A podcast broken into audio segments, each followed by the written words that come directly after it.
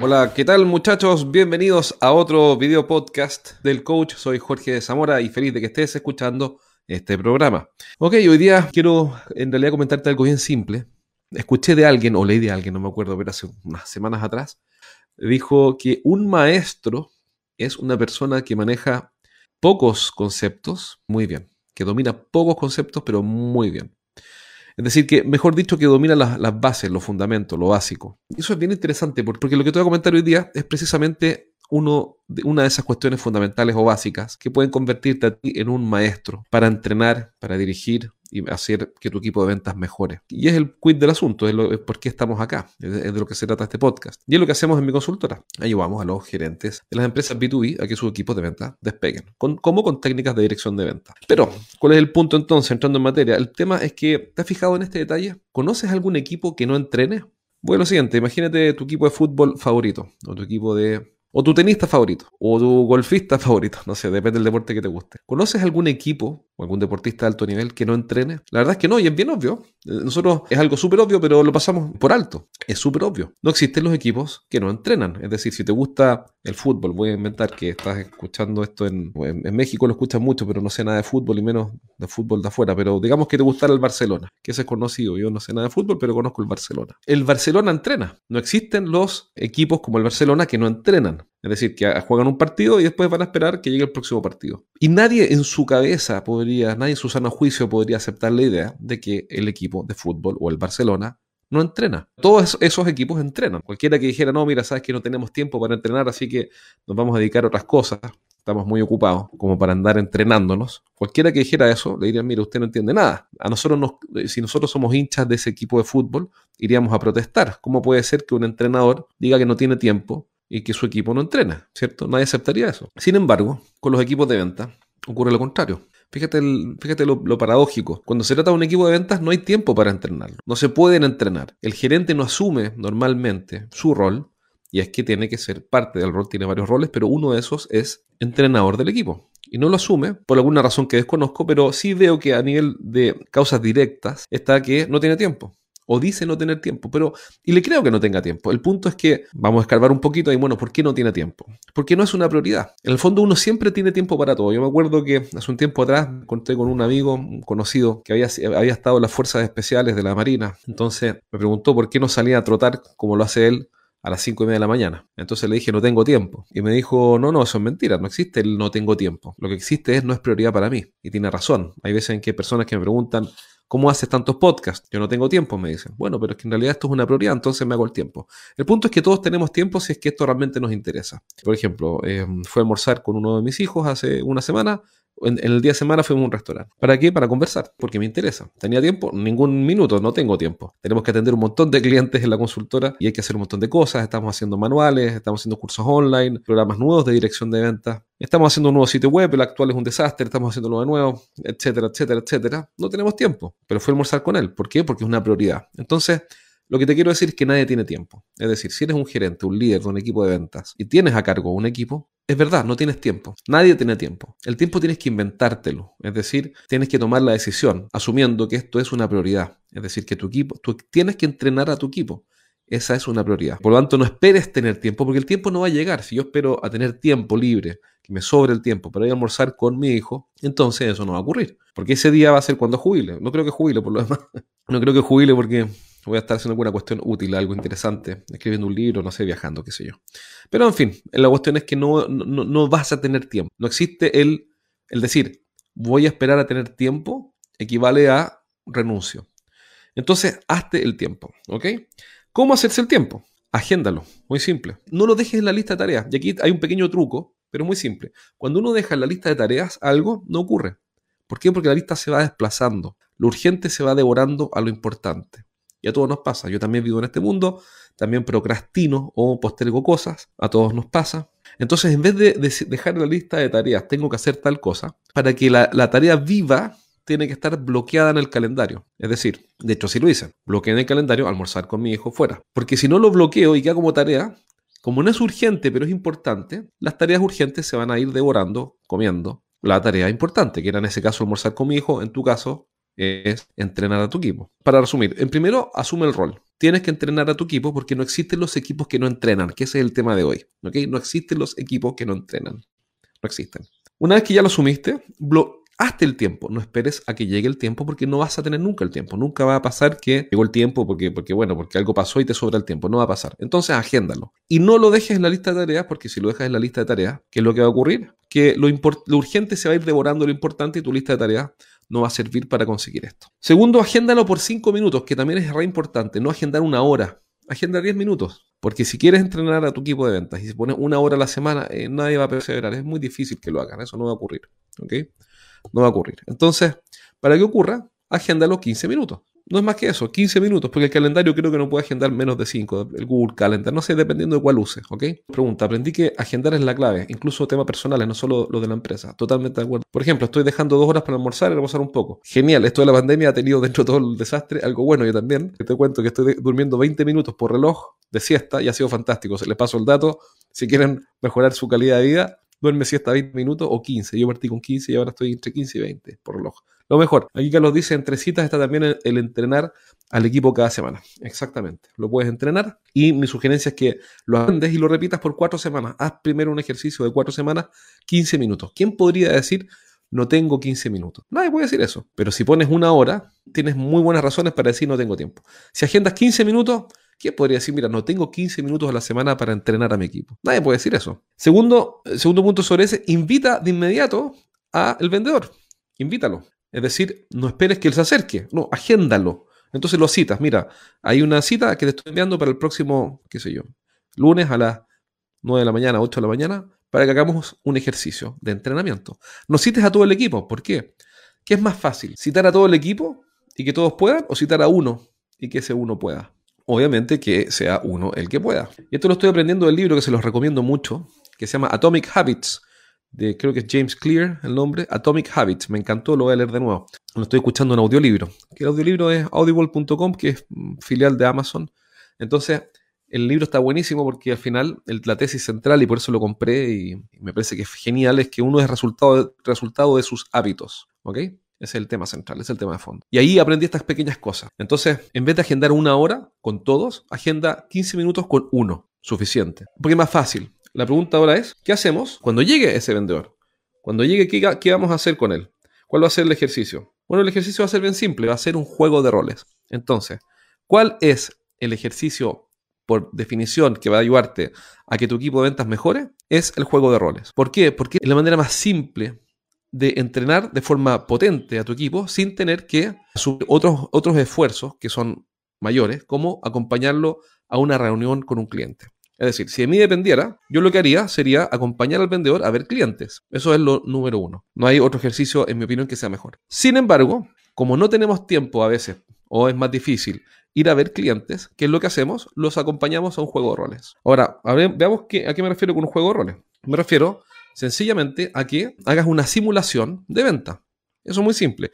Yo aprendí a juego de roles con un jefe de venta que contraté. Hace un tiempo atrás era gerente de venta y contraté un jefe de venta. Y ese jefe lo contraté porque tiene mucha experiencia. Hola, Jorge, ¿qué tal? ¿Cómo estás? Bien. Oye, conversemos dos minutos. Sí, dime. Toma, este es el producto, véndemelo. Y, te pasaba, le pasaba al vendedor el, producto o, el catálogo, le mostraba este, véndemelo. Y ahí aparecían un montón de cosas. Una de las cosas que aparecía siempre es que el vendedor nunca estaba preparado. Jamás estaba preparado para vender. Eso no me preguntes por qué ocurre, pero siempre era así. Nunca estaba preparado siempre habían cosas que no sabía. Nos encontramos, por ejemplo, con vendedores que, no sabían explicar el precio, otros vendedores que tenían que dar un descuento si, se negociaba eh, un producto retail y tenían que explicar el descuento base del cliente, no podían hacerlo, no sabían hacerlo. Entonces nos encontramos 500.000 cosas. Por ende, juego de roles sigue siendo el mejor ejercicio después de acompañar al vendedor en, terreno. Siempre ocurre eso, que se resisten porque lo estás sacando de la zona cómoda. Técnicamente lo que estás haciendo es aplicar tensión, ¿ok?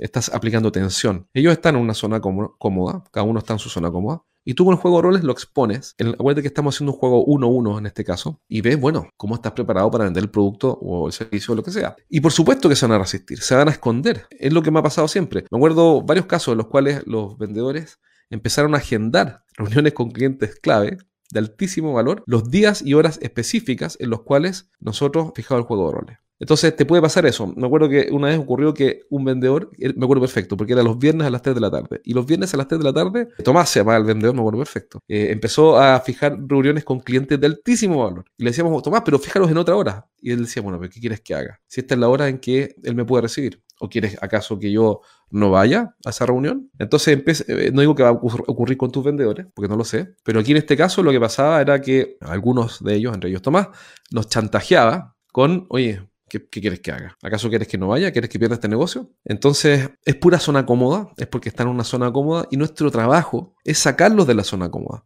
Es lo mismo que hace un entrenador de un equipo de fútbol, me imagino, o de básquetbol o de lo que sea, que se convierte en un problema para el jugador. Yo me acuerdo que tenía un amigo que era seleccionado nacional de esquí y eh, tenía una vez le cambiaron al entrenador. Trajeron un holandés con poco sentido del humor, nada contra los holandeses, digamos, pero el tipo era bien cuadrado, era bien cuadrado y, lo hizo puré. Y este amigo mío me decía, este tipo lo odio, lo, odio, pero no lo quiero ver. Al principio decía eso. Pasó un tiempo y le pregunté cómo te ha ido con tu entrenador. Me dijo, mira, el tipo no es simpático, pero he mejorado muchísimo. Me ha hecho muy bien. Al final esto se trata de progresar, no se trata de caer bien. No estoy diciendo que hay que caerle mal a los vendedores, que no hay que preocuparse de las relaciones, no estoy diciendo que hay que descuidar las formas, no estoy diciendo que eh, el estado de ánimo no importa, no estoy diciendo que no hay que motivarlo, no, estoy negando nada de eso. El punto es que el gran objetivo es que mejoren y para mejorar no pueden mejorar sin sufrir un poco, por lo menos. Es decir, no hay aprendizaje en este sentido en este contexto sin dolor. Así que sí, se van a resistir a los juegos. Quien gana, gana el que persevera. Por eso es que me leí el libro eh, de Atomic Habits, James Clear, te lo recomiendo muchísimo, gana el que persevera en este caso. Es decir, si te haces el hábito de entrenar a tus vendedores 5 minutos, ya 10 minutos, y le explicas bien cómo hacerlo, y el tipo le ve valor porque le das buen feedback, no se trata de pillarlo en alguna falla, se trata de reforzar lo bueno y encontrar las brechas para ayudarlo, y él empieza a aprender y a mejorar, gradualmente va a ir colaborando cada vez más. Pero no hay sufrimiento sin dolor, digamos, tiene que pasar por, creo que me explicó una vez un amigo, un filósofo que se llama metanoia, creo, es el sufrimiento que asume una persona al cambiar de opinión también. No, sé, si me está escuchando algún filósofo, quizás no es la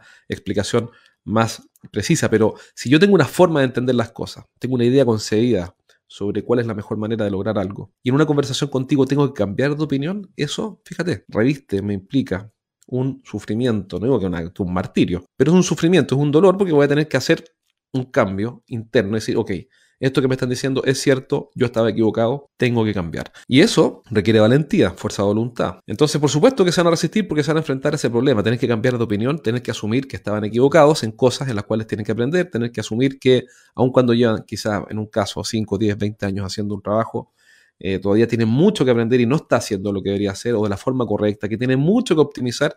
Bueno, eso demanda eh, una entereza, una fuerza de voluntad y una humildad que escasea en estos tiempos. Sobre todo he visto ese rasgo, bueno, es que no soy sociólogo, no quiero empezar a opinar de otras generaciones, pero he visto muchos casos en los cuales algunos jóvenes que, no siempre, porque no, no voy a generalizar, pero he visto muchos casos repetirse en los cuales gente joven cree que se la sabe toda, porque son una generación empoderada que los papás le dijeron algo que no sé qué fue, pero en algunos casos pareciera que le dijeron, mijito, usted es perfecto, eh, usted hija mía es perfecta, no tiene nada que aprender, usted es una gran persona, ya lo logró todo y eh, son fácilmente incompetentes e inconscientes. En la escala del aprendizaje de Burch es una persona que no está consciente de que no sabe, es decir, de que no tiene las competencias, incluso cree que las tiene y que tú no las tienes y que tú no sabes lo que estás hablando, tú como su jefe. Nuestro trabajo ahí es llevar al incompetente inconsciente a un incompetente consciente, que entienda que le faltan competencias que desarrollar para tener éxito en la tarea. Eso es básicamente una competencia, tener éxito para tener éxito en la tarea. Y por ende, el juego de roles les va a ayudar a las dos cosas tomar mayor conciencia y tener éxito en la tarea, desarrollar la competencia. No existen los equipos que no entrenan. Si los gerentes hicieran su trabajo, es duro lo que estoy diciendo, pero si los gerentes de venta hicieran su trabajo, yo no tendría trabajo, no nos contratarían ah, en ese sentido. Es decir, si los gerentes de venta entrenaran a sus vendedores, nosotros no tendríamos que entrenar a ningún vendedor. Lo que termina ocurriendo es que le enseñamos, y yo entiendo, no es una crítica, esto que es constatar un hecho, entiendo que no siempre entrenen porque no saben entrenar. Y, eso es lo que hacemos en mi consultora. Los ayudamos y los habilitamos como entrenadores, como directores y formadores de hábitos. Tres cosas que hacemos. Porque yo entiendo que, obviamente, nadie les enseñó. ¿Cómo son la mayoría de los gerentes de venta, para ir cerrando? Son vendedores que lo hicieron muy bien, que tenían grandes capacidades, que eran muy inteligentes, que, tenían, que eran trabajadores, que eran gente bien, bien, bien notable, que los ascendieron. Pero ¿qué pasó? Los ascendieron y le dijeron, juegue, que le vaya bien. Y resulta que estos vendedores, que fueron ascendidos con toda razón, son muy buenos vendiendo, pero no tienen experiencia o no saben las buenas prácticas para dirigir un equipo, entrenar un equipo e, e instalar buenos hábitos en el equipo. Eso explica que nosotros como, como consultora existimos. El día que eso, eso se acabe y los gerentes generales le entreguen una metodología a su gerente de ventas, vamos a desaparecer, pero no creo que desaparezcamos. Ese día vamos a inventar otra cosa, otro problema que resolver. Para terminar, estamos entrenando toda semana a los gerentes y a los jefes de venta de nuestros clientes en mi consultora.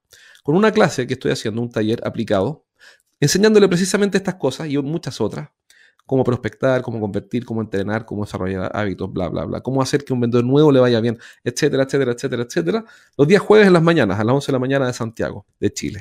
Voy a abrir para algunos que quieran participar un espacio. No tiene costo. Lo que hago es entrenar a nuestros clientes, es decir, quienes asisten a esta clase. Asisten las empresas que trabajan con nosotros. Empresas de energía, empresas de, tecnología, empresas de maquinaria, etc. ¿Por qué participan todos los jueves? Y no es que tengas que ir todos los jueves, pero van, se van rotando algunos jueves y otros no, pero van siempre, regularmente. Van porque aprenden las mejores estrategias y técnicas de dirección de venta. Si quieres participar de una de estas clases o tomar un asiento por varias, eh, mándame un correo a jorge.estrategiasdeventa.com y mándame el correo y me dice, mira, mi nombre es Carlos, supongamos siempre hablo un, un Carlos imaginario, mi nombre es Carlos, quiero participar y esta es la razón. Y explícame por qué quieres participar. Los cupos son bien limitados, no podemos, no ver a 100 personas porque es en vivo, no es una clase grabada, lo conversamos así como estamos ahora. Y por ende, si meto 100 personas, mis clientes ya no tendrían espacio para preguntar y yo tiempo para responderle. Entonces, eh, voy a abrir un asiento, un cupo para la próxima semana. Si estás escuchando este programa, entonces, bueno, mándame un correo y a Jorge arroba estrategias de venta dice, mira, quiero participar de la clase por esta razón. Y si, si al momento de recibir el correo tenemos el cupo, entonces yo te voy a decir, ok, tal día, a tal hora y te mando la invitación. Un abrazo, qué bueno que hayas estado viendo este programa. Cuídate. Chao, chao.